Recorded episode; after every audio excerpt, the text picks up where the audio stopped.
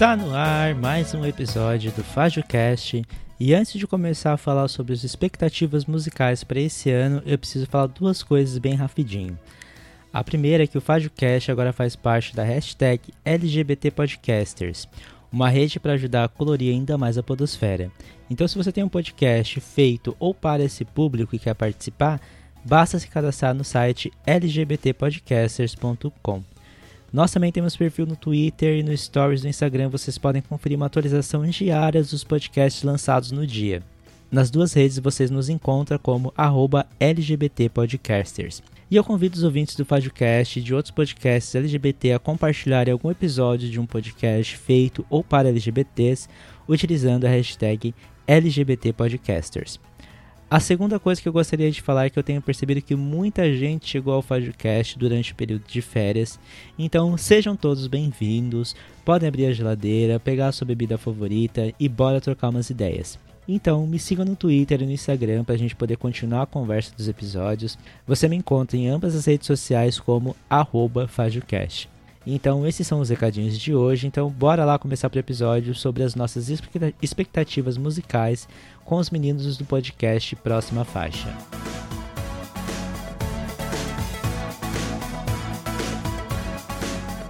Então, sejam bem-vindos a mais um episódio do FajoCast. Eu sou o Angra, sou o seu host de sempre, e hoje eu estou aqui com os meninos do podcast Próxima Faixa. Olá. Então eu vou deixar eles se apresentarem aqui para vocês. Vamos começar então primeiro pelo, pelo Jorge. Oi, gente. Sou eu, Jorge, do Próxima Faixa, tudo bom? Hoje eu sou só como convidado aqui, porque eu sempre sou o roubo lá no Próxima Faixa, né? Como você tá se sentindo como convidado, não sendo host de um podcast? Muito legal, eu adoro participar dessas coisas, fazer essas coisas, e tá sendo bem legal, então é isso. Matt? O Matt que Oi, já participou Angra. comigo de outros podcasts, a gente já teve outros projetos juntos, né, Matt? Sim, sim, o saudoso Ring Pop.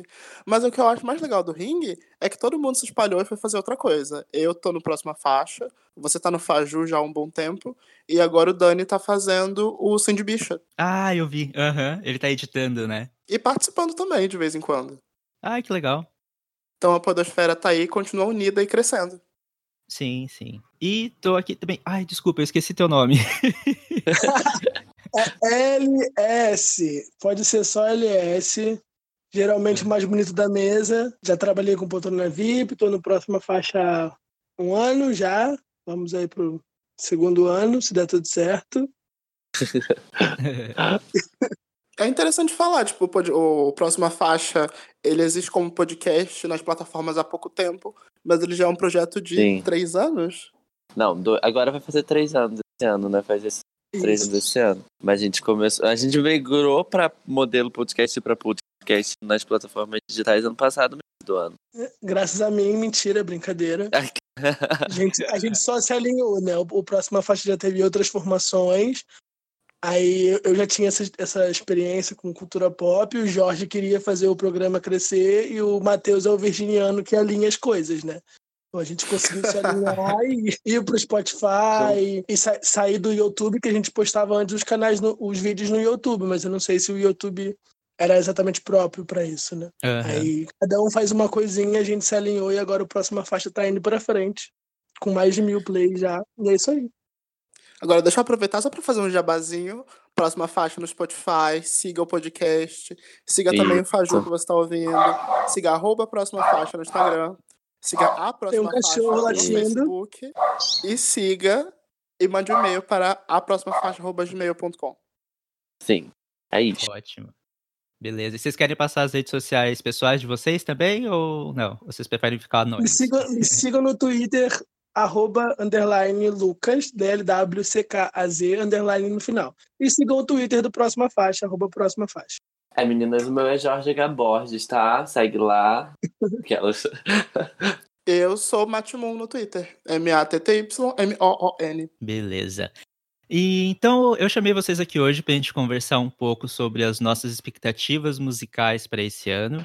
É, eu sou uma pessoa que eu não entendo quase nada de música, na verdade, eu entendo mais como, como consumidor. Então, por isso que eu resolvi trazer especialistas aqui para falar sobre música. Uau! Olha só a moral. É o peso da coisa, né? Sim. E vocês, como especialistas, eu quero perguntar para vocês qual é o ritmo que vocês acham que vai ter chance de irritar esse ano, assim. A minha aposta, particularmente, é no pop. Eu acho que o pop vai vai continuar forte esse ano e eu quero saber qual que é o ritmo que vocês esperem que bombe. Posso começar? Eu queria puxar Pode, uma tendência claro. que eu já tô de olho há algum tempo, inclusive foi levantada pelo próprio Spotify e pelo Deezer, que é o brega funk. Eu acredito Hum, seriamente que o brega funk vai ser o ritmo de 2020. Hum, pode ser. A É, eu aposto muito- alguns Brasil, hitzinhos aqui e ali dentro desse gênero, Aham. mas agora vai ser, principalmente no carnaval desse ano, aposto que vai ser o ano do brega funk. Concordo com o Matheus, porque no Brasil, no caso, eu acho que esse negócio do brega funk, na verdade também um pouco de axé, do axé tá sendo pegado bastante agora no carnaval, mas em nível mais de geral pop. Na verdade, eu vou falar isso mais pra frente depois, mas eu tô sentindo um pouco da, de, dessa, desse pop mais anos 90 e tal. De novo. Aham. É, eu também quero falar sobre isso mais pra É, frente. e você, Eliane? É, eu, vou, eu vou apostar numa coisa completamente diferente, pelo que eu tô vendo nas tendências crescendo nas plataformas. Eu acho que tanto no Brasil quanto no, no- a nível mundial, o trap vai vir com tudo. Mas o Sim. flerta- o, o trap flertando com outros gêneros. Eu não sei se vocês acompanham charts, acompanham as paradas. Tem uma das minhas apostas já para esse ano, é o Rod Hint. Ele é cria do Marco Will, apadrinhado pelos Migos, e ele barrou o Justin Bieber no Spotify e vai pegar o primeiro na próxima semana. E assim, vai estourar com tudo, tudo, tudo, tudo mesmo. A Lizzo deve vir com isso, a Rihanna deve vir com isso. Eu acho que é um dos gêneros que vai dominar esse ano, assim, falando de lá, o trap com pop, o trap com country. é, a gente ainda vai ver muita influência de Old Town Road esse ano. E eu acho que é o, o trap. E no, no Brasil também tem muitos trap stars crescendo, né? O funk Sim. virando essa coisa, virando essa coisa mais mais ostentação, com menos batida de funk e uma batida mais bem produzida, mais flertando com hip hop mesmo. Então eu acho que vai ser bom ver esse gênero crescendo e como os artistas pop vão fazer para entrar, né? Nesse, nesse gênero. Então, aproveitando que você falou do, do trap, inclusive é uma dúvida que eu tenho, porque eu, eu tenho visto esse crescimento do trap, eu comecei a acompanhar principalmente pelos lançamentos que tem no Brasil, mas acontece uma coisa, é, até hoje eu não consegui entender o que exatamente é o trap, assim, você sabe me dizer mais ou menos o que define esse ritmo, como é que a gente consegue identificar melhor o que, que, é, o, o que, que é o trap? O trap já é bem um movimento complexo, porque ele, Sim. apesar de já ser uma derivação do hip hop, ele já tem uma estética própria, um próprio jeito de letra, um próprio... o beat do trap é muito próprio, que ele é muito mais cadenciado e um pouco mais lento. Eu acho que o, é uma coisa mais musical. Eu acho que o hip hop, o rap, eles flertam muito mais com uma coisa do RB e o trap já flerta muito mais com uma coisa de ostentação do pop. E aí muda a, a estética da coisa, entendeu? Se você comparar o rap, o rap e o hip hop dos anos 90 e você comparar com o trap de Atlanta, é muito diferente, sabe? É uma coisa. É tipo 50 50 Cent e Eminem, que trabalham com o mesmo, mesmo gênero, mas fazendo coisas completamente diferentes. Entendi. E a, e a impressão que eu tenho é que ele se mistura muito bem em outros ritmos, né? Por isso que às vezes pode se tornar um pouco meio difícil de você identificar o que que é trap ou não. Que nem, por exemplo, aqui no Brasil a gente tem a Glória Groove, que utiliza um pouco do trap, um pouco, muito, né? Não sei. Bastante. Sim. Ah, é a- esse, esse último, o Alegoria, né? Esse último EP dela, o lead single foi tr- trap e trap na veia. Mas até mesmo, sei lá, o Proceder, o primeiro disco dela, tem muito de trap. Sempre É, Essa, essa, essa letra que flerta com a cultura pop de forma geral, né? Uhum. E a impressão que eu tenho também é que ele é um ritmo que ele é cantado um pouco mais rápido, né? Se eu não estiver errado. Pelo menos por- até por flertar um pouco assim com, com o rap e, e talvez tenha um pouco mais de. Acho que as rimas talvez sejam diferentes, não sei se estou certo nessa minha impressão. Na verdade, não, Angry, você tá muito bem colocado. Tá informadíssima pra quem disse que não, não saca de música. Mas deixa aqui uma indicação rápida pra quem quer conhecer, pra quem quer, tipo, entender todos os clichês possíveis do trap. Sim. Botem no, botem no, no YouTube o trap da Mulher Melão. Ah, tá de sacanagem.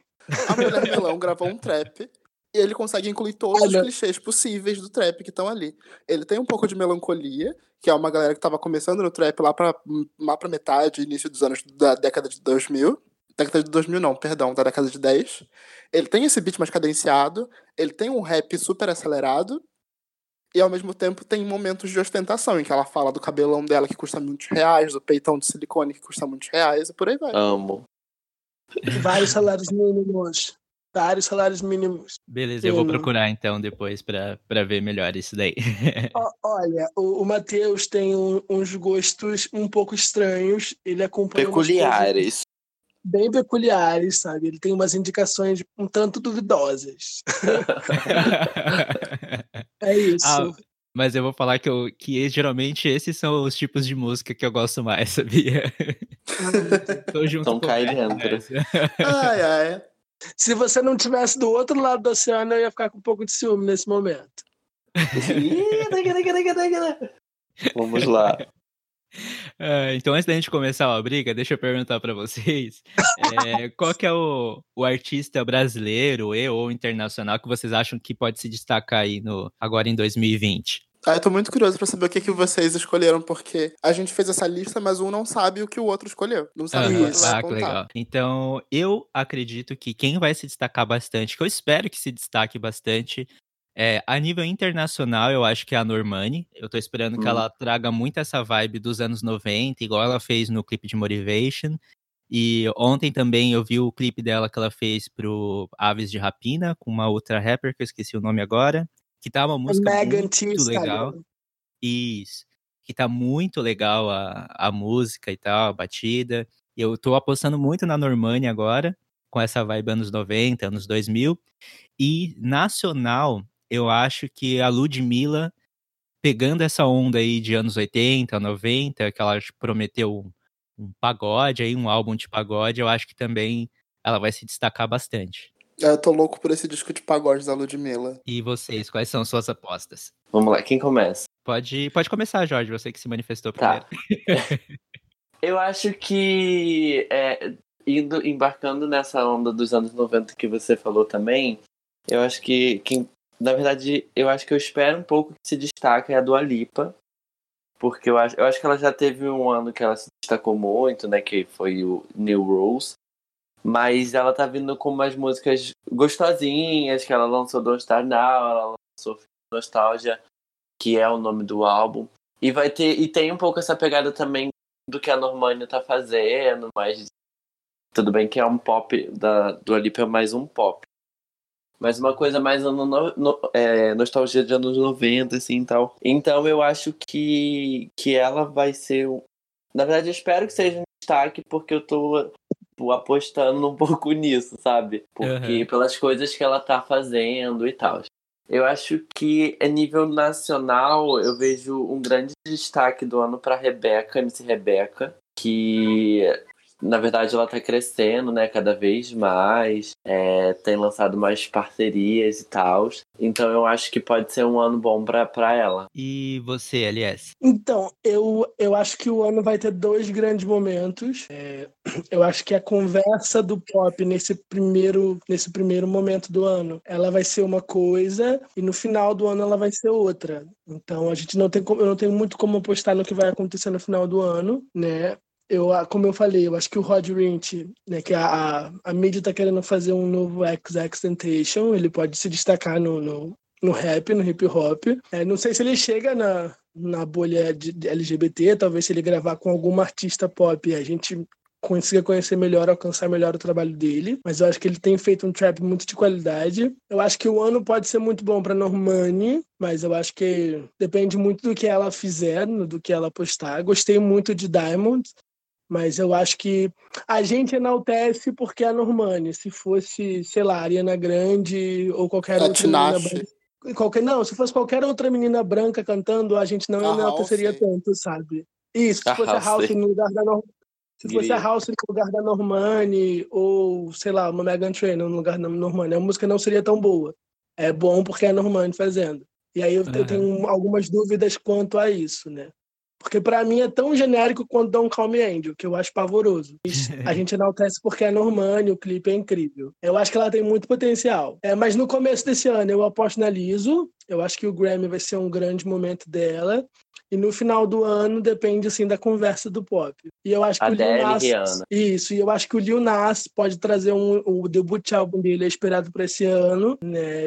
Rumores de feat com a Taylor, rumores de feat com a Lisa, rumores de feat com a Miley, então eu acho que ele pode mostrar bastante coisa. E o Lewis Capaldi, e a Tony Zendaya no Reino Unido devem se destacar bastante.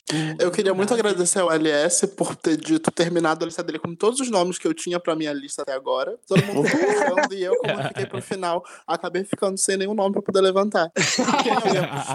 é porque, assim, falando de apostas apostas para artistas, a gente tem que entender que vários gêneros e várias coisas acontecem ao mesmo tempo. É, talvez no final do ano vai ser um grande momento para Lady Gaga, para Rihanna, para Katy Perry, para alguns artistas que estão para fazer o comeback e não fizeram. Mas eu acho que Sim. nesse começo do ano a conversa no pop vai continuar com os mesmos artistas que dominaram o ano passado. Né? Preocupado com a Liso, eu quero muito que ela aconteça. Preocupado com a Liso, mas eu acho que o Grammy vai ser um grande momento para ela e para Billy. Espero muito do debut álbum do Lil Nas, mas a gente tem que ver o que vai acontecer ainda. Mas em cada gênero, assim, eu acho que vai ter um, um nome, assim, para para brilhar, para se destacar, sabe? Um Sim. ponto que eu queria levantar e que você já passou por cima é que eu acredito muito que esse ano vai ser uma volta das baladas românticas, como aconteceu no final da década passada, né? De 2010 para 2000 e 2010 para 2011, ali quando a Adele apareceu. E eu super aposto, no Lewis Capaldi como uma nova voz para esse momento. Ele já teve um número um com Someone You Loved. E quem sabe aí o, o The Voice precisa de novas músicas para que, que as pessoas cantem e mostrem que tem uma voz poderosa. Sim, sim. Uhum. E, e agora, ele, é uma, ele é uma pessoa extremamente carismática, meu Deus, ele é muito maravilhoso. Muito, muito mesmo. Ah, deixa eu dar um nomezinho Sim. aqui pro Nacional. Acho que talvez o único nome que tá na minha lista que ninguém citou ainda, que é a Francine. Ah. A Francine, ela era uma ela foi muito conhecida aqui no Brasil por ser a cover oficial da Britney Spears por muitos e muitos anos. Ela como cover fazia o que a Britney não fazia, ela cantava as músicas da Britney ao vivo. Oh. E desde de 2015, 2016, ela, ela tem se enveredado para uma carreira como cantora, assumindo o próprio nome, uhum. Francine, e a própria identidade como artista. Ela já vinha fazendo umas parcerias e uma outra coisa mais pro pop, mas ela começou a, começou a abraçar o funk e foi pra Hitmaker no final do ano passado. Esse agora, no ah. finalzinho, ela lançou uma parceria com a Miss Rebeca, ela já gravou com o MC Lan. Então, super acredito que possa ser um novo momento pra carreira dela. E por que não? Mais uma lourinha no funk. Você falou em Francine, eu lembrei na hora do Ruge. Tem uma Francine no Ruge, não tinha? Tem. tem não foi tem. que saiu a Francine? Acho que foi. É. Quem saiu foi a Luciana. É. Ah, a, Luciana, a Francine ah. foi a que participou do The Voice da Holanda. Ah, tá. ah sim. Que também era loira. É. Também era loira. Vai saber, às vezes foi por isso que eu confundi a louca. e quem, quais são os álbuns que vocês estão esperando pro ano que vem, que vocês acham que vai ser o melhor álbum de, de 2020? Ou não, não exatamente o melhor álbum, mas que vocês acham que vai causar mais em 2020? Posso começar, já que eu fiquei por último e fiquei sem títulos pra jogar na última rodada? Pode. Uhum. Então vem cá, crianças, vamos dar as mãos, acender nossas velas, porque esse ano vai. Rihanna vai trabalhar, vai parar de vender calcinha, vai fechar a revista da Mary Kay e a gente vai ter um disco, vamos ter um novo hit da Rihanna. Eu não consigo nem imaginar exatamente o que ela possa estar tá trabalhando. A gente já ouviu boatos de trap, a gente já ouviu boatos dela estar tá fazendo reggae. Eu não sei o que esperar, mas eu tô de coração aberto para o que a Rihanna quiser lançar em 2020. E eu também aposto muito no retorno da Gaga. Acho Quem que sabe? esse disco vai ser muito bom. É, eu acho que esse ano é um ano de muitas expectativas. Porque, tipo, a gente espera um álbum da Rihanna, um álbum da Lady Gaga, um álbum da Adele, quem sabe daqui Perry. Então são muito, tipo, dessas divas no top lá e tal. Então são muitas expectativas para esses lançamentos. E, e sinceramente acho que qualquer um que vir vai ser bem impactante, eu acho. Porque, tipo, da Adele a gente já espera um bom tempo. É um álbum da Adele. Da, da Rihanna, então, nem fala. E, e da Lady Gaga, né? Porque depois de Joanne, pelo amor de Deus.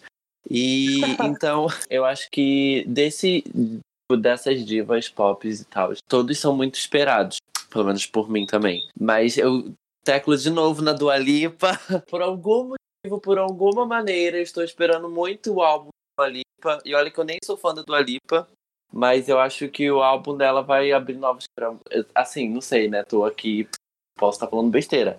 Mas acredito que o álbum dela vai ser um divisor de águas, tipo, na carreira dela, talvez na música pop. Se eu estiver errado, é isso. Mas tá, eu acredito muito que a Dua Lipa possa lançar uma nova tendência com esse novo álbum dela. É, eu, eu gosto acho. muito do que ela tem feito de trazer o, o dance pro, pro, um, pra um som mais acústico. Até a Selena Gomez que acabou de lançar o disco tem um pouco disso. De trazer o Sim. dance pra uma coisa mais funkeada, de ter banda, banda tocando e som mais cheio. Vai ser uma aposta pra esse ano. Eu gosto bastante da Dua Lipa, assim, eu gostei bastante desses dois últimos lançamentos dela e tal, as apresentações dela também, eu achei bem, bem interessantes. Achei bem legal. É uma aposta minha também. Mas, e você, aliás, quais são suas apostas? Vai você primeiro, que eu vou ficar por último. Ah, então tá. O drama. Bom, o- Como aconteceu com o Matt, aconteceu comigo também, então vocês falaram tudo que eu tava apostando. Mas eu tô esperando, assim, ansiosamente pela Rihanna. Ela tinha prometido os- o álbum pro final do ano passado. Mas eu já imaginava que ela não ia entregar mesmo, porque, né? Tá essa enrolação aí pra esse álbum. Ah, Lady Gaga também, tô aguardando, assim, ansiosamente. É, não fale mal do meu Joanne. Não. Não, Grita. brincando. O. Joanne, ele tem, ele tem algumas músicas assim que eu não gosto também e tal, mas eu acho bem, eu acho um álbum legal assim. Mas eu acho que se a Lady Gaga voltar, ela volta com algo bem parecido com esperando um Born This Way de novo, não. Sinceramente. Sim, sim. Mas eu acredito muito que ela vai fazer uma coisa mais dance pra, pra uma coisa mais popular, uma coisa mais pop, pra poder alimentar a a residência dela. Sim. Eu tô assim, eu não tô com expectativa nenhuma de algum ritmo, algum gênero assim. Eu tô só de coração aberto esperando o que que ela vai entregar pra gente, sabe? Sim, sim. Mas eu vi umas Sim. entrevistas dela falando que ela quer ajudar as pessoas com relação a questões de saúde mental, essas coisas. E eu tô esperando pra ver se ela vai querer fazer isso na música ou de alguma outra maneira, né? É, tá bom. É, só, só antes do LS falar, eu acho que tô um pouco, não sei se ansioso ou querendo e tal, mas curioso para o novo álbum da Anitta para esse ano. Que aí é um cenário mais brasileiro, que parece que vai ser um álbum mais internacional, né? Um álbum que vai ter lá fora, coisa desse todo. Então, assim, é isso. Deixa eu só para aproveitar e fazer uma perguntinha, só para puxar uma polêmica. Vocês acham que a Anitta meio que deu uma. se perdeu um pouco nos últimos tempos com as músicas? Que eu sinto que ela tentou lançar tanta coisa, assim, tipo inglês, espanhol, e tanto clipe, tanto projeto, que eu cheguei até a ficar perdido, assim, sabe?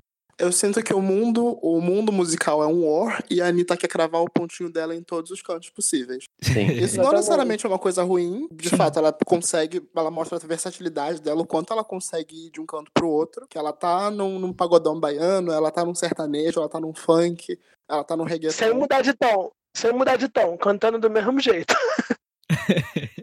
Mas também mostra um pouco a falta de foco, né? Ela não tá botando a verdade dela, a gente não consegue enxergar a Anitta que a gente via antes em todas essas músicas. Sim. É, é, tem muito tempo, na verdade, que ela não lança uma música solo. Só no projeto solo, que foi ano, pass- ano retrasado, se não me engano. Foi ano não, passado, foi ano não? passado. Foi ano Atenciona. Foi ano passado. Foi não, foi. Outubro, Sim, gay, com novembro? Kisses. Foi no meio Não, do o ano. O Kisses foi em abril desse ano, de 2019. O solo Então. foi no final. O solo foi no final, meio de 2018. A gente tá em 2020. Certo? Ela lançou Ai, Atenciona, meu Deus, ela a gente lançou mudou de ano. Ah, Falando de, fala. música, falando de música de trabalho, as músicas de trabalho do Kisses foram onda diferente. É, Mas ela trabalhou com. Atenciona também. é, eu acho que ela lançou muito feat. Eu não sei se ela quer pavimentar todos os gêneros.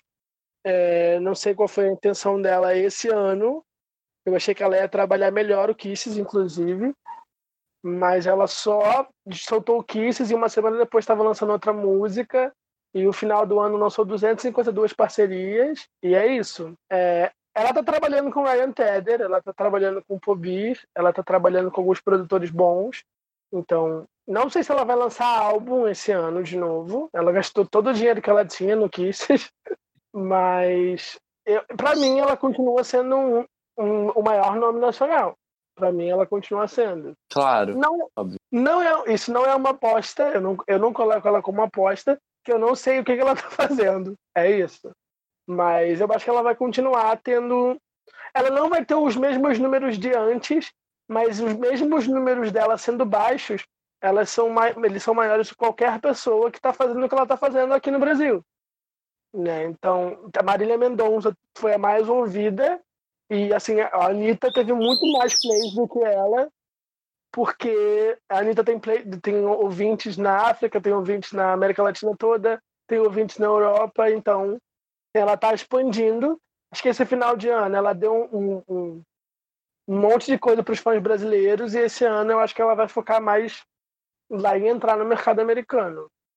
Então, como eu não sei o que ela está fazendo, já vai sair outro feat de funk agora, um monte de gente que ninguém conhece que ela está gravando, e é isso.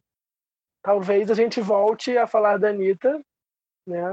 Os, os nossos fãs do Próxima Faixa gostam da Anitta, né? Nosso episódio é mais o nosso ouvido. episódio mais escutado.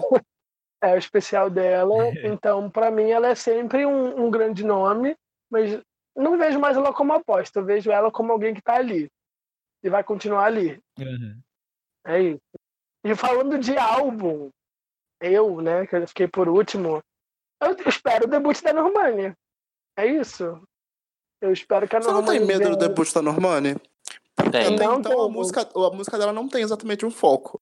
A gente tem ali influências do R&B, mas ela tem caminhado por várias coisas nesse meio tempo. Você consegue esperar alguma coisa fixa do, do, do debut da Normani?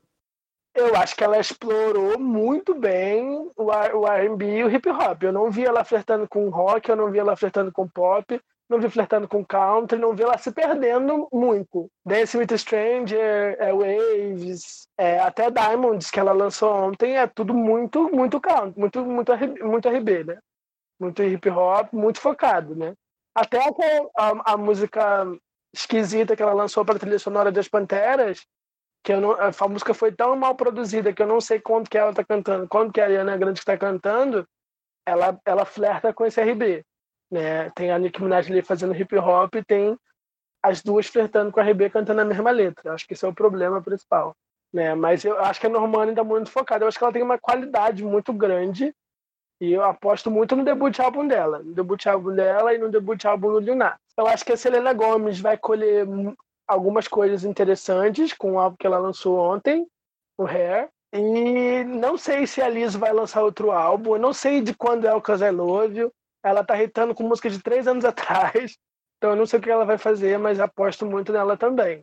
E o X Miley Cyrus uma hora sai. É isso. Uma hora ela, ela acorda. Eu tava vendo umas. Eu, eu tava fazendo pesquisa, eu tava procurando álbuns de artistas nacionais que fossem ser lançados em 2020 e eu não achei quase nada, assim. Eu vi algum comentário de que talvez a Linda Quebrada lance álbum esse ano, mas eu não consegui confirmar. Vocês têm algum. Vocês sabem quais são lançamentos de álbum nacional que tem vindo aí pra 2020? Que a gente possa ficar de Eu olho? posso citar duas drags assim de cara. Pablo Vittar vai lançar, tem plano de lançar a segunda parte do 111, Aham. que ok, é um EP, mas ele completa como um disco. E agora a Groove também tá aí ensaiando o lançamento de um disco. Distante ainda, mas quem sabe ainda esse ano. Eu acho que a, cu- Uhum. a cultura de álbuns no Brasil ela deu uma diminuída muito grande. Os artistas que eles que lançam álbum, eles trabalham mais com um pop mais tipo João, tipo Melim, tipo até a Anitta mesmo no começo da carreira. E os artistas sertanejos, que eu acho que eles não chegam na nossa bolha, né? Então, quem trabalha com álbum é um negócio muito assim, lança uma música e, e lança o álbum, né? Depende do- muito da recepção desse primeiro single. Tava conversando com o Matheus que alguns artistas demoram muito para lançar álbum porque eles fazem três músicas e decidem lançar um single. Aí anunciam que vai lançar um álbum e quando a gente vê, lançou, né? Mas artista nacional, Uhum. acho que a Lesha, ela tá há muito tempo lançando single. Ela pode vir com um álbum finalmente pelo Hitmaker. A MC Rebecca, ela não tem planos de lançar álbum. Ela vai continuar trabalhando música. E talvez a Isa venha com um álbum. Muitas expectativas pro segundo álbum da Isa. Sim, sim. Sim, verdade. É, eu acho que essa- Essa Isa é uma. Mas Eu acho assim, que na- essa é, cultura como- de. Ah, Isso, como essa cultura de álbum ela deu uma diminuída, porque Spotify, single, você ganha muito mais dinheiro, consome-se muito mais uma música, Eu acho difícil esperar é, um álbum tão cedo assim. Uh, Jorge, tu ia falar? Pode falar. Não, mas é, é, é, isso que ele falou mesmo. Eu acho que a galera tem mais. É, na verdade, o público também, né? A demanda do público não é mais pro álbum. Tipo, eu gosto muito de álbum. Eu gosto de ouvir um álbum e tal. Mas a demanda que tem não é muito pra álbum. E, é, é e se é pra álbum, é um álbum como o da Pablo de Não Para Não, sabe? É um álbum de seis minutos. São músicas curtas, músicas rápidas e chiclete. Então, e aí tá cada vez, eu vejo cada vez mais difícil, assim. Não difícil, porque, tipo, na, na onda MPB, os artistas ainda lançam álbum, sabe? Ainda produzem artes, assim, é, bem trabalhadas e bem pensadas. Mas já é uma outra folha. Tipo, no cenário pop, né, que a gente tá hoje, é essa coisa de single toda hora, e EP. E na verdade é, é o EP que é a nova moda, né? Tipo, eu acho que, se eu não me engano, o Luan Santana também ia lançar um álbum. Não sei se foi o Luan Santana ou algum outro sertanejo. Ia lançar um álbum, mas dividiu o álbum. Então, tipo, ficou tipo um EP. Primeiro EP com, sei lá, seis músicas. Um outro EP com mais seis músicas. Que fazia um álbum. Que, que é o negócio agora, sabe? Que é, que é o negócio da Pablo. Que ela lançou a parte 1 e agora vai lançar a parte 2 e vai ser um álbum. Eu acho isso chato, eu não, eu não curto muito isso, não. Mas é o tem demandado, né? Nessa nova era de streaming. Quem manda é o dinheiro, no final das contas. Se lançar ah, então, um EP é uma forma mais fácil de financiar esse projeto. Exatamente. Sim, o EP sim. da Glória, eu acho que é um, uma alegoria. É tipo, sabe, tem. Tinha, eu acho que teria uma capacidade muito grande para alegoria ser um álbum completo, sabe? Então, eu acho que o, aleg eu acho que o Alegoria não é um álbum completo por, por capricho da Glória. Ela queria lançar não, um então, álbum exatamente. visual, mas não tinha dinheiro para fazer um álbum visual. Ela, então eu vou fazer quatro clipes. Que é o que então, eu faria exatamente. se eu um álbum inteiro. Tem um potencial para ser um álbum Entendeu? Eu acho, tem um conceito para ser um álbum inteiro, mas ela veio só com esse APzinho. Não reclamando, só fazendo um adendo. É. E agora que vocês falaram, isso até me levantou uma, uma questão, porque assim, isso a gente está passando por um momento de mudança no mercado da música, né? Vocês acham que essa essa nova onda de lançar apenas só EP, single, essas coisas, vocês acham que isso pode ser de certa maneira benéfico para novos artistas, porque eles vão podem ter uma chance maior de se destacar, envolve menos grana? O que, que vocês já acham assim sobre isso? Eu acho ah, que a gente nunca viveu um momento tão democrático quanto esse na, na música de forma geral. A gente tem aí o Lil Nas X, que a gente está super esperando um disco dele para esse ano. Ele acabou de publicar no, no Instagram semana passada, e semana passada mais pro início do ano, o como ele estava no ano passado, onde ele estava comemorando que uma música dele teve mil plays. Hoje ele bateu o recorde da Mariah Carey pelo maior tempo de número um na história dos Estados Unidos. A gente está uhum. ao tempo que qualquer pessoa pode ter esse acesso. Está muito mais fácil e é muito mais acessível para quem está começando. É, a história do, a história do, do, Leonardo é, do Leonardo é um pouco diferente, né? Não foi assim do nada, não. Foi um contrato, foi muito dinheiro, muita, muita gente envolvida, muita polêmica, muito, muito, muita controvérsia, né? Que, é, e essa controvérsia ela foi bancada pela gravadora, então não, é, existem muitos, muitos, muitos contro controvérsias sobre o artigo que saiu e se porque saiu um artigo da Rolling Stone em janeiro do ano passado, quando ele tinha acabado de sair Outer Road, falando que eles não sabiam o que era a música. Né? O que, que, que é isso que esse cara tá fazendo, né? E falando que a música supostamente sairia do charts country. E a música estava prestes a pegar o primeiro. E nunca saiu. A música nunca saiu. Aí foi uma, uma, uma, grande controvérsia, uma galera abraçou ele por causa das questões do racismo que envolvia isso. Um cara negro fazendo country, que é trap, que é pop, e aí é, ele foi abraçado pela galera do, do trap, do hip hop, anunciou que queria fazer um feat com uma grande artista do pop, né? E aí fez, gravou o remix da música com o pai dela, que é uma lenda do country, e a música ficou 19 semanas em primeiro, mas foi muito dinheiro, foi um, um clipe cinematográfico, foi performance em todos os lugares. Não, acho que não é tão democrático assim. Acho que viram muito potencial nele, criaram, a polêmica criou-se. É, a gente sabe das questões com o público de country, que é muito, muito problemático, muito preconceituoso, muito atrasado, mas existem várias controvérsias. Não é assim, ah, vou lançar uma música e amanhã eu posso irritar.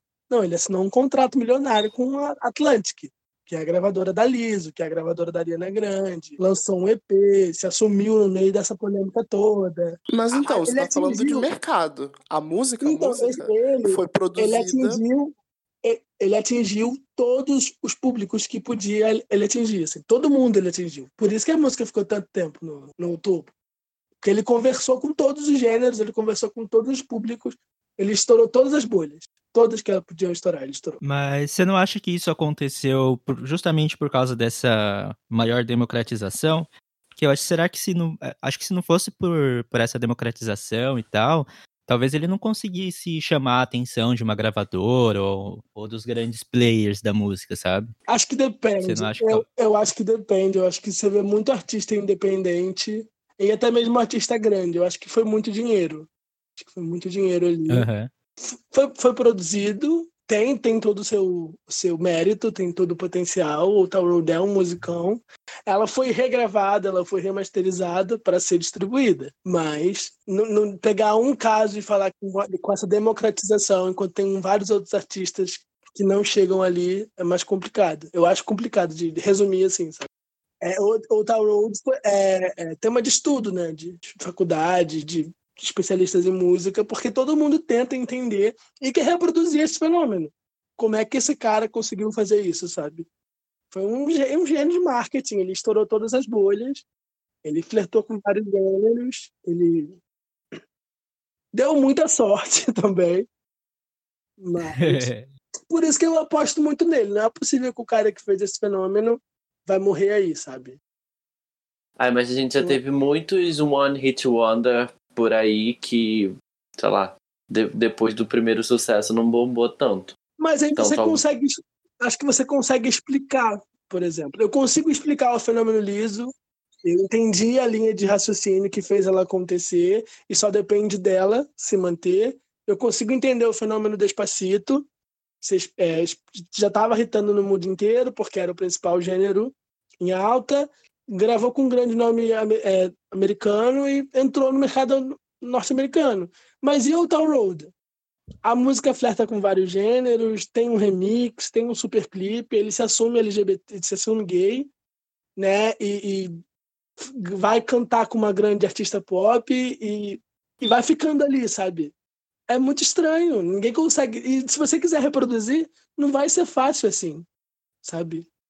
Sim, eu digo, mas tipo, dele alcançar isso de novo, eu acho que talvez não, não chegue lá. Eu acho. É, eu acho que demorar, demorou 25 anos, né, para ele quebrar, para quebrar o recorde.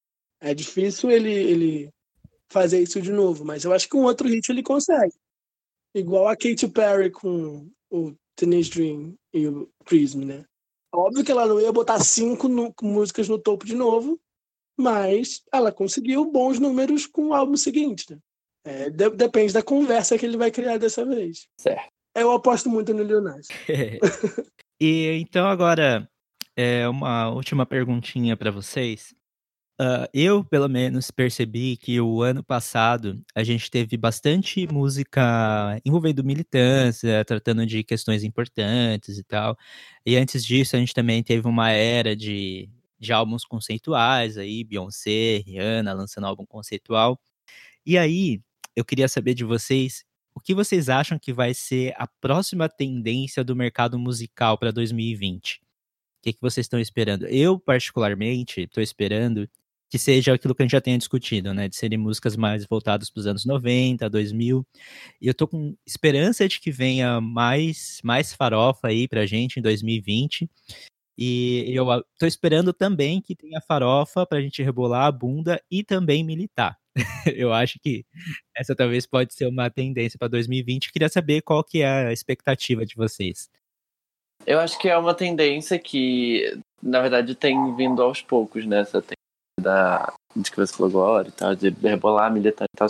Mas eu acho que para esse ano, é, eu tenho sentido que vai ser um pouco Mas, pegando é, a Selena Gomez com Rare, né? Vai ser uma, uma, vai ser uma era de músicas mais tipo, ah, eu tô bem, tipo, ah, eu passei por esse problema e tipo, eu tô bem agora. E que a gente tem um álbum da Kesha também vindo, acho que esse ano também tem um álbum da Demi, que passou por muitas situações aquelas. Então eu acho que talvez esse ano pode, pode ser um, uma era de músicas de tipo assim, ah, eu passei por coisas, mas olha, galera, eu tô bem, eu me sinto bem comigo mesmo, sabe? Mais autoajuda, de, digamos assim. Mais de empoderamento e autoajuda do que militância, né? Isso, eu acho que sim. Até mesmo vindo, tipo, a Lisa, a Lisa fez isso né, com Truth Hurt lá em 2020. Não, lá em 2000 e, sei lá, 14. 10. 2009. E aí só foi fazer sucesso agora, então eu acho que essa, essa era, essa era de, de autoajuda e amor. Amor próprio num bom sentido, sabe? Tipo, de ai, eu tô ok, me sinto bem e tal. Eu acho que vai esparramar para esse ano, talvez. E olha, eu acredito muito no que, nisso que você está propondo, até como um ciclo mundial político, pelos momentos Sim. que a gente está passando. Depois da gente Sim. ter esse momento de ter, tomar uma consciência de si, a gente passou por todas essas questões políticas com a posse do Trump, a posse do Bolsonaro e toda essa merda rolando do mundo afora, até as eleições nos, nos outros países aqui da América Latina, na Europa, tá tudo uma zona. E as pessoas estão começando a se dar conta dos impactos nisso, não só no social, como em si mesmas. No quanto isso mexe com a nossa cabeça, com o nosso corpo, com as nossas relações. Isso Sim. se volta também na música. Uhum. É, eu particularmente gosto, sabe? Tipo, dessa, dessa questão. Então eu acredito que possa ser um pouco disso também. É, eu, a, eu acho que essa tendência da militância, do empoderamento, do amor próprio, ela só tem a crescer, porque esse é um público que só cresce, né? Um público que só vem. É... Só as operárias do lacre. Isso. É, voltando nele, eu acho que o Lil Nas, junto com a Liso, pode ser um grande nome disso. Esse, essa semana, como o Matt falou, ele fez um, um vídeo mostrando a diferença do ano passado e desse ano, né? De como ele cresceu, como apesar de toda essa bagunça política, eu tenho certeza que 2019 foi o melhor ano da vida dele, né? Então acho que muita gente vai parar para refletir nisso e não deixar, é, sei lá, o geral só porque tá ruim de uma coisa te afetar, sabe? Olha pro, olha pro que você fez, olha que mesmo com tudo isso acontecendo, olha onde você chegou. Acho que vai ser a grande tacada desse ano. É, e acho que Liso, acho que Lil Nas. E a, a, gente mora no país da Pablo Vittar, né? Acho que ela com 111 pode vir tá trazendo isso também. Só um adendo para falar que a Marina já fez isso no ano passado com Love and Fear, tá, galera? Aquelas. Porque é um álbum que eu acho que fala. que é um álbum. É um álbum mesmo de autoajuda e tal. Então, eu acho que foi lançado num período um pouco errado, né? Mas é um álbum. Anda à frente do seu tempo. É, exatamente, à frente do Muitas tempo dela. Muitas laranjeiras, porque... macieiras. Porque eu acho que é no, é no nesse de tipo, que ela fala, tipo, ai, aproveite a sua vida, nem sempre você tem que resolver os seus problemas, você tá tudo bem, sabe? Tá feliz. Então acho que vai ser coisas desse tipo. Legal, interessante. Eu ainda não tinha parado para pensar por esse lado. Bem, bem reparado por vocês, bem comentado. Show. E meninos, vocês têm mais alguma coisa para adicionar? Alguma aposta? Mais alguma alguma outra observação? Eu não, é, eu acho que eu falei tá. até demais. acho que eu falei até Posso demais. fazer tipo uma última jogadinha? Não, não, acho que não temos nem tempo para comentar isso a fundo. Mas só queria jogar que eu acho que 2020 o Axé vai voltar com tudo. Hum. Ah, você acha? Mas Tem eu acho, eu acho para esse carnaval. É, mas eu acho que não graças é, ao Axé em si. É porque muitos dos artistas que a gente tem no cenário pop tá fazendo parceria com esses artistas do Axé. Então bunda tá trazendo baixo, isso de cima, volta. Bunda pra baixo, bunda pra cima. Exatamente. Para, junto e pula, dona sacanagem. Ludmilla, amo você. Hit, aposta de hit, aposta de hit. É, o visual é icônico, tem coreografia e a música gruda na tua cabeça. Hitou. Selo LAS de, de qualidade. Então eu acho que eu acho que talvez por isso, Matheus. Mas... E que vai ter, vai ter também Cláudia Leite com a Anitta, Carnaval. É uma coisa interessante, porque se a gente parar pra, pra observar que nem, por exemplo, a Pablo Vittar, ela tem resgatado, apesar de fazer um, um popzão, ela tem resgatado muito do que é a, um pouco da essência da música brasileira, né? Então ela já veio ali trazendo um forrozinho, Sim. um bregazinho, Sim. então eu acho que faz sentido sim, né? E, e é, gostoso, e é gostoso, Brasil. né? Então as pessoas vêm dando certo, elas querem fazer também. Sim, sim. É, eu acho que é uma aposta interessante para 2020. Eu espero que, que, que venha mesmo. Mas eu acho que o problema do axé é que é um ritmo que, pelo menos aqui no, onde a gente vive, no Sudeste, ele só meio que é visto no carnaval, sabe? No Nordeste, não sei se no Norte também, mas é um, é um ritmo que faz sucesso o ano todo. Não sei, posso estar falando um pouco de besteira, mas como eu vejo. Porque é um ritmo de lá, sabe? Tipo, pra cá, no Sudeste, já, já é, é o axé carnaval. Tipo, eu não vejo uma música de axé bombando aqui, tipo, em agosto, em, em setembro, sabe? Porque quando chega dezembro, janeiro, fevereiro, março, é o período que eu vejo do axé crescer. Pelo menos aqui, tipo, Rio de Janeiro, Rio de sabe? Janeiro, São Paulo. É, É, eu vejo essa questão também, porque o, pelo menos o mercado, tipo, que é mais forte, tipo São Paulo, Rio, ele ainda é muito fechado, né, para esses estilos que vêm de outros cantos do Brasil. sim, né? sim. Mas assim, é, defina fechado, porque com o Tatinho, da Anitta com o Léo Santana, hitou o ano inteiro, numa época fora do carnaval. Eu acho que é mais Ah, mas- o artista, o mais, é mais o artista que a gente consome do que o gênero em si. Né? Porque o Piscirico, ele trabalha o ano inteiro, o Harmonia do Samba trabalha o ano inteiro, mas a gente só ouve falar aqui. Por que que a gente não para para ver o que que eles estão fazendo no meio do ano? Né? Porque a, a, a Pablo lançou Parabéns em setembro, não foi? Setembro, outubro? Outubro, eu acho. E vai irritar no carnaval também, se Deus quiser.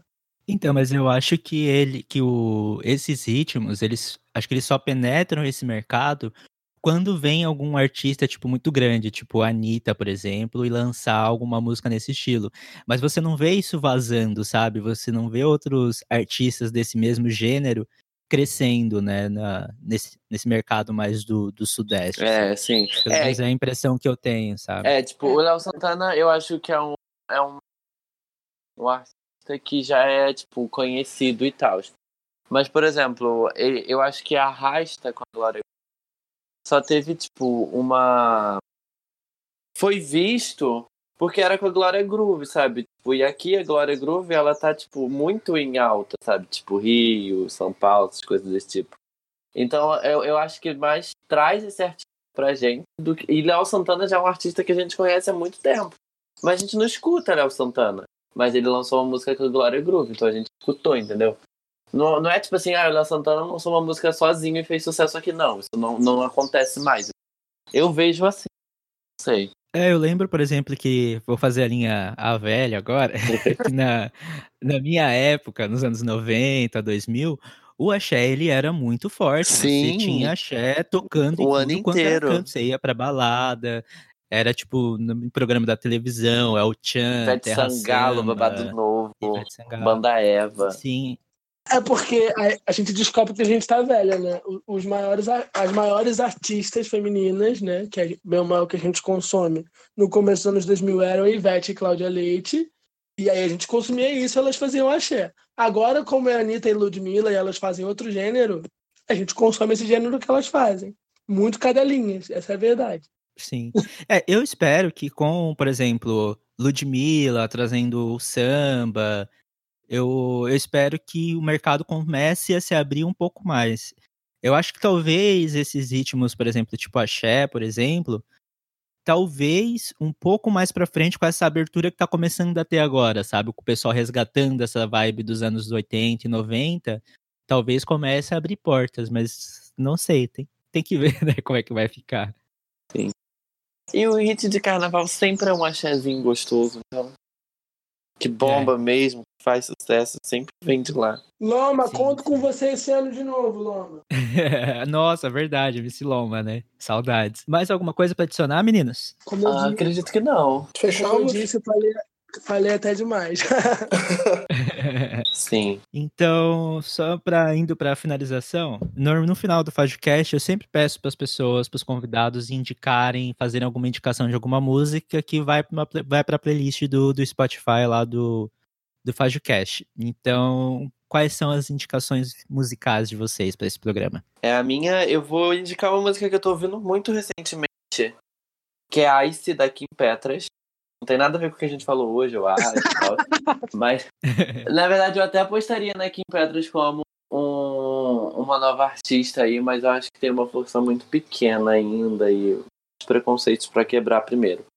Mas essa é uma música que eu tô ouvindo muito, tipo, eu tenho ouvido a semana inteira e é basicamente a música que eu só tô ouvindo é só essa música. Então eu vou indicar esse daqui, Petras. Não sei se já tá na playlist, mas é isso. Beleza. E você, LS, qual a sua indicação? Eu vou indicar Closer, Closer do Lil Nas X, porque é a melhor música do EP dele e eu quero muito que ele aconteça esse ano. e você, Matt? É, eu vou fugir um pouquinho do que os meninos estavam indicando, vou trazer mais pro final do nosso papo, já voltando para essa retomada do axé, e vou indicar a música chama, uma música que se chama A Maçã do Davi, que era da banda O. Ele já Nossa. pega uns elementinhos ali do axé e mistura com essa vibe meio hip hop, meio R&B, e fica bem interessante. Beleza. E você, então, que meninos, você indica pra gente ouvir? Uh, bom, não tem nada, nada, não tem muito a ver com o que a gente conversou aqui, mas uma artista que eu tenho acompanhado muito é a Billie Eilish. E uma música dela que eu tenho escutado bastante é All the Good Girls Go to Hell. E eu acho a música e o clipe e o show que ela fez incríveis, assim. Então fica a recomendação. E Urias, de ABBA, que também é muito bom. Urias é incrível. Muito demoníaco sim, né, ele, gente? sim. É isso. Bom, é, gente, muito obrigado por vocês aceitarem esse convite para participar do FajoCast e por terem vindo mesmo, não terem me dado o bolo. é, as portas do podcast estão sempre abertas para vocês. Quando vocês quiserem vir discutir algum tema, pode ser relacionado à música ou não, podem ficar à vontade. As portas estão abertas para vocês, tá? Obrigado Muito obrigado. Obrigadão. No meio do ano a gente, a gente faz um termômetro sobre o que a gente apostou, se deu certo ou não. Só que dessa vez vai ser lá na próxima faixa. Sim, lá na próxima faixa. Beleza, tá combinado então. Tá bom. Mas é isso, então. Muito obrigado. É, falando de novo, né, pra galera seguir o próxima faixa sociais, coisinhas todas. Arroba próxima faixa, gente. Pode seguir. E de compartilhe o episódio com a hashtag LGBT Podcasters, né? Isso. Vocês também fazem parte lá desse. desse também movimento. estamos lá, exatamente. Estamos todos. Bom, meninos, então é isso. Mais uma vez, muito obrigado, então, e até a nossa, o nosso próximo feat. É isso. É isso, então. Valeu, tchau. Tchau. Tchau.